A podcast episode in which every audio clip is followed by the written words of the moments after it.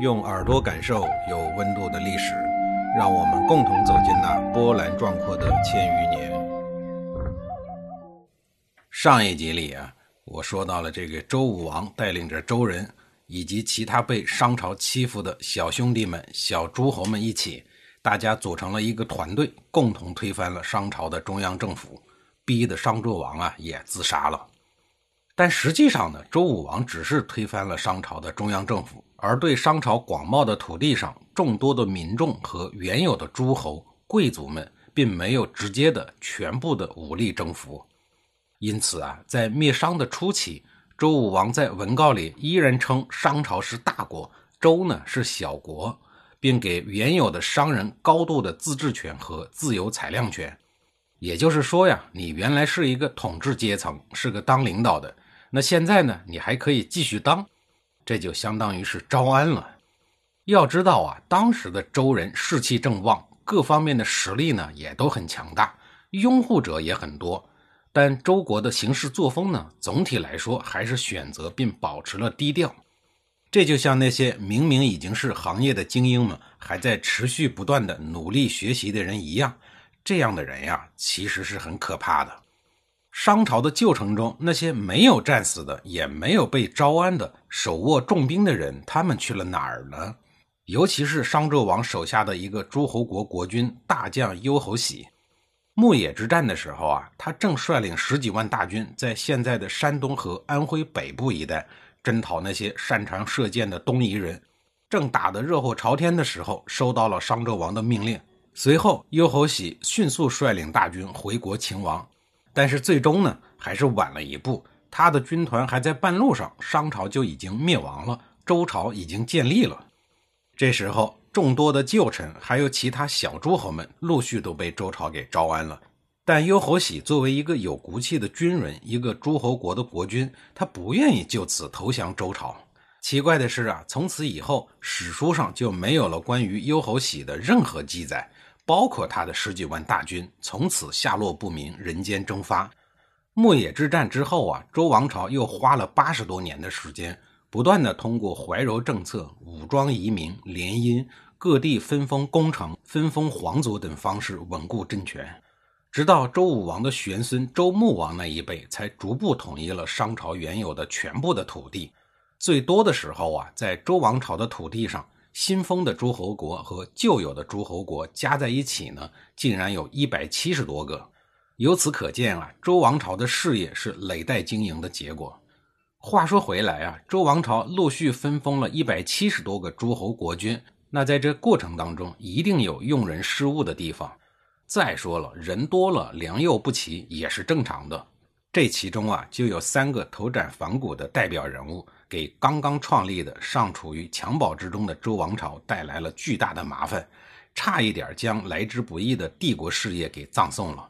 说起来很惭愧呀，这三个人都不是外人，都是周武王姬发的弟弟。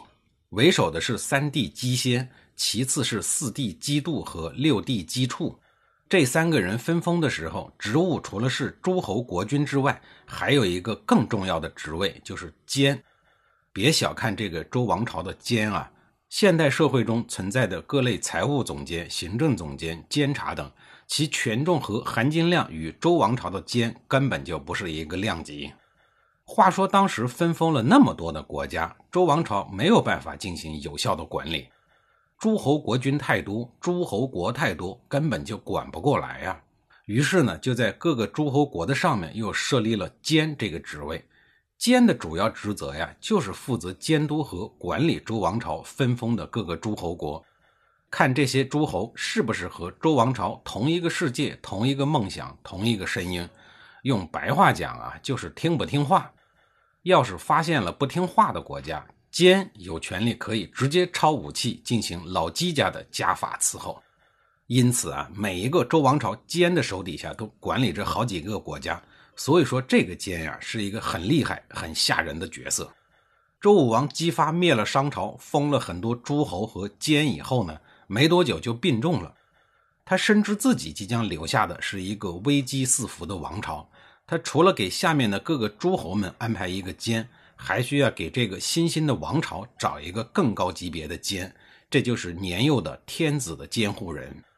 周武王一定不曾想到啊，他的这个应急之举，不仅给西周王朝奠定了繁年百荣的基石，更奠定了传承千年的中华文明的根基。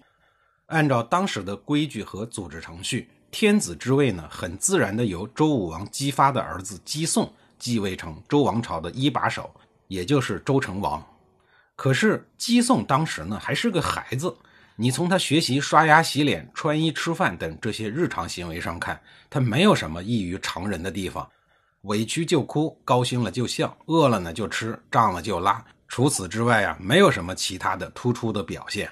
您翻过来扭过去看，不论你怎么看，都会觉得他是一个正经的孩子，不像是一个正经的帝王。但是呢，他就是正统的法定的帝王。虽然周武王已经有了临终遗言，要求自己的弟弟姬旦来辅佐自己的儿子管理朝纲，但是呢，鸡蛋并没有第一时间就欢欣鼓舞的上任，而是一再的推辞。你推辞是你的问题，但国家机关的日常运转怎么办呢？中央的日常工作怎么办呢？情况所迫，于是朝廷上下一致要求鸡蛋赶紧上任就职，为国操劳，为全国人民谋幸福。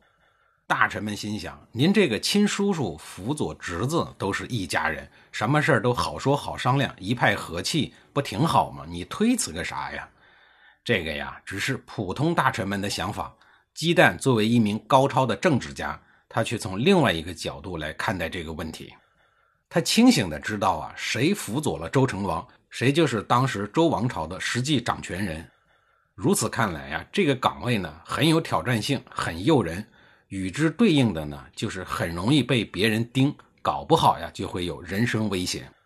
因此啊，在上任之前，必须要谨慎、谨慎再谨慎，必须要把民意高度的统一到同一条战线上来，进而把可能出现的险象、不安定因素消灭在萌芽之中。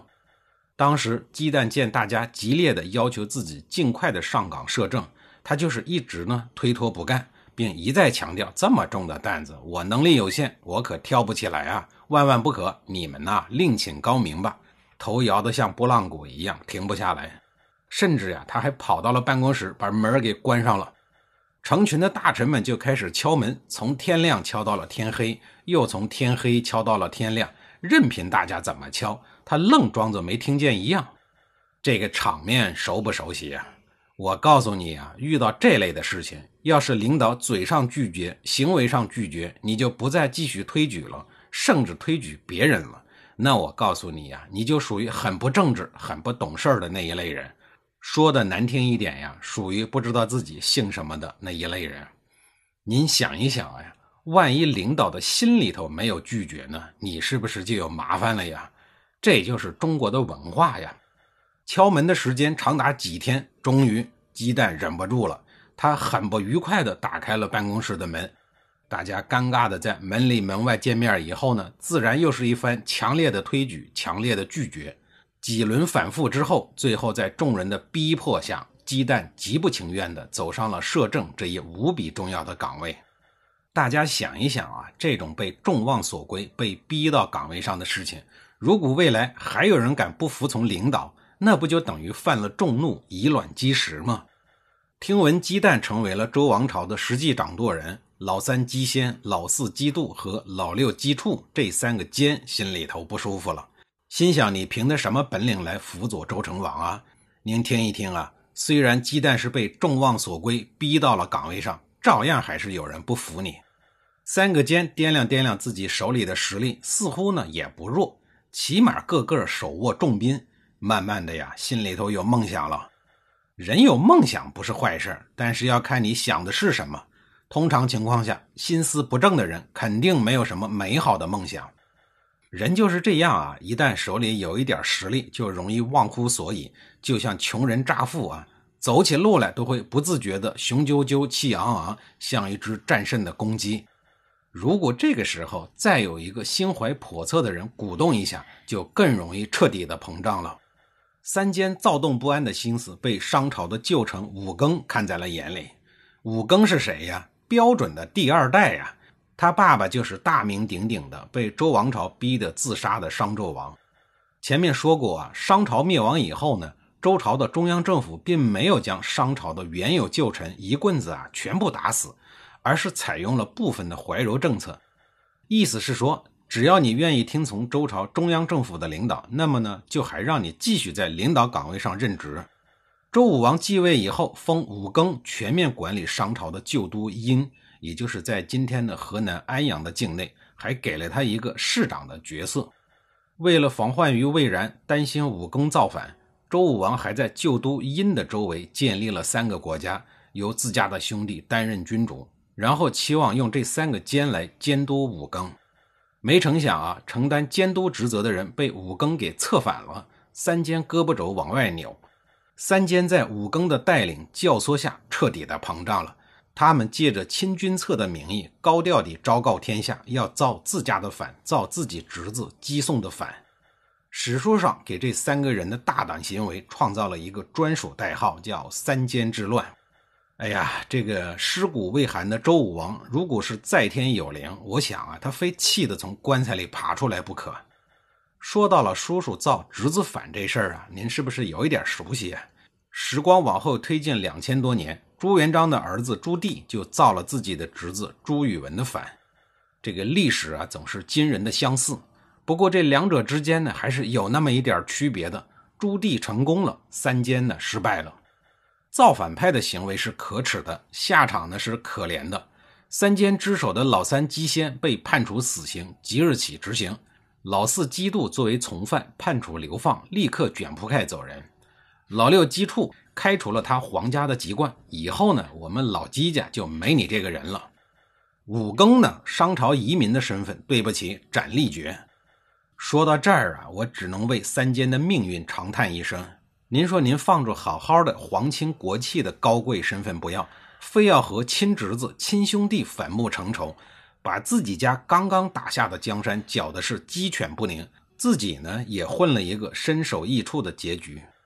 正所谓兄弟相残，稳赔不赚呀。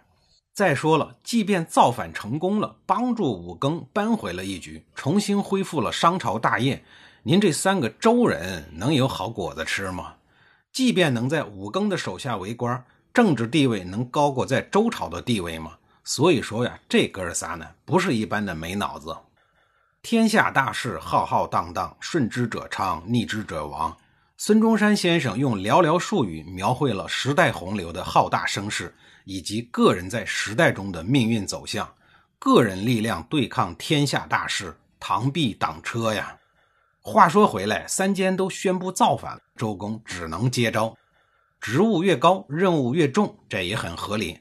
周公深信一切造反派都是纸老虎，他决定亲自出征。作为大周王朝的实际掌舵人，也确实有必要武力巡视一下自己的地盘，顺道再看一看外面的世界。再说了，要是天天待在办公室里，那就是每天都有开不完的会、批不完的文件、见不完的外宾、审不完的官司。总之啊，各种政务琐事也会让他烦不胜烦。朝廷的大臣们听说周公要亲自出征，个个都惊呆了。大家都知道啊，大周王朝成立还没几年。各个方面呢都不太稳定，要是最高掌权人在战场上有一个三长两短，一场腥风血雨的政治动乱肯定是在所难免的，后果不堪设想啊！面对周公这个无疑是一个近乎疯狂的决定，大臣们纷纷劝阻：“您不能走啊！您走了我们怎么办呀？大周帝国需要您在家里边掌舵呀！让年轻的同志们去干活吧，给他们建功立业的机会。”您只要在家，国家兴盛，民族兴盛，人民兴盛，巴拉巴拉的。周公要是能听大臣们的意见，那他就不是周公了。大臣们越劝阻，周公越坚定，力排众议，一副吃了秤砣铁了心的样子，就差挥起宝剑斩掉一个桌子角，然后怒视远方，用以衬托自己的决心了。最后，周公率领着浩然正气之师，四处征战平反。在险象环生的战场上，他毫不畏惧，身先士卒，辛辛苦苦忙活了三年多，终于将三监之乱给平息了。据说啊，东征的战斗残酷而激烈，双方拿着斧子对砍，最后斧子都变成了钉锤。为什么呀？斧刃给砍平了。从斧子的可怜的受生结果来看，从这个时间跨度上来看，这项评判的工作还是很艰难、很危险的。好在呀，这一项危险的工作并不是他一个人在战斗，除了周朝的大军之外，还有大器晚成的代表姜子牙与之一起并肩作战。那么，姜子牙除了自己全力以赴地为周王朝效劳，他的子女们也子承父业，继续为周王朝的兴盛贡献着力量。下一集里，我继续给您讲述姜子牙家族和周王朝的故事。